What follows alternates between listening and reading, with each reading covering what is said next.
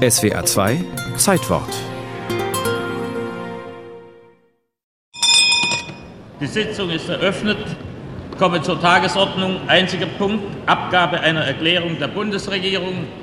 Das Wort hat der Herr Bundeskanzler. Beim Wirtschaftsprofessor aus Fürth stehen am 10. November 1965 wirtschaftspolitische Themen im Vordergrund.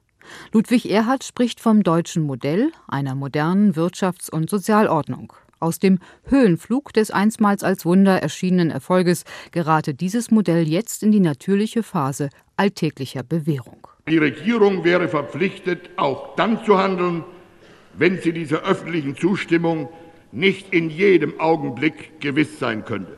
Denn die Idylle eines trügerischen Wohlergehens um den Preis einer inflationären Entwicklung müsste mit der Zerreißung unserer wirtschaftlichen und finanzieller Ordnung enden. Ludwig Erhard versuchte seinen Appell zum Maßhalten als Sozialtheorie unter die Leute zu bringen und er sprach von der Gründung eines deutschen Gemeinschaftswerks. Wollen wir auf dem Weg des bisherigen Erfolges, des Fortschritts, des politischen und sozialen Friedens bleiben, so muss die deutsche Gesellschaft weitere Schritte in jene moderne Ordnung tun, die ich als eine formierte Gesellschaft charakterisiere. Sie wird nicht durch eine Aktion geschaffen, sondern entfaltet sich aus einem Prozess. Sie ist auch nicht ständestaatlich gegliedert. Vielmehr beruht sie auf der Überzeugung, dass die Menschen nicht nur durch Gesetze, sondern auch aus Einsicht das ihrem eigenen Wohle dienende zu tun bereit sind.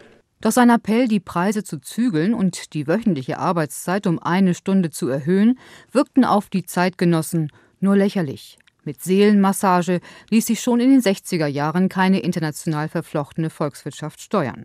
Erhard versuchte es auch auf dem Terrain der Sozialpolitik. Eine moderne Sozialpolitik hat vielmehr danach zu trachten, dass jeder Mann sich als freier, selbstverantwortlicher Staatsbürger in der Gemeinschaft bewegen kann. Deshalb ist es das Ziel der deutschen Sozialpolitik, alle sozialen Gruppen vor einer Entwicklung zu bewahren, in der sie zunehmend bloß Objekte staatlicher Fürsorge sind.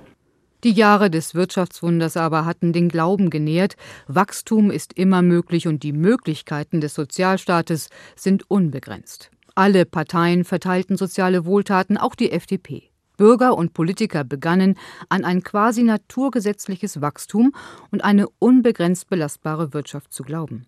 Erhards Idee einer formierten Gesellschaft war genau das Gegenteil von dem, wonach es den Westdeutschen nach zwei Jahrzehnten ungestümen Wachstums gelüstete. Der Bürger kann sich nur richtig verhalten, wenn er Bescheid weiß über Handlungen und Absichten des Staates, muss er rasch, korrekt und umfassend unterrichtet werden. Die immer störrischer werdende Jugend, die Intellektuellen, von Erhard als Pinscher tituliert und schließlich die FDP-Minister im Kabinett versagten ihm die Gefolgschaft. Die Koalition zerbrach im Streit um die Staatsfinanzen. Zur Entscheidung stand die ewig junge politische Alternative Steuererhöhung oder Subventionsabbau. Ludwig Erhard bildete ein CDU-Minderheitskabinett und erklärte sich schließlich Anfang November 1965 zum Rücktritt bereit. Die Bundesregierung erkennt nüchtern die Grenzen ihrer Möglichkeiten. Die nachfolgende Große Koalition und die darauf folgende sozialliberale Koalition bauten die soziale Marktwirtschaft zu dem Versorgungsstaat aus, den Ludwig Erhard gefürchtet hatte.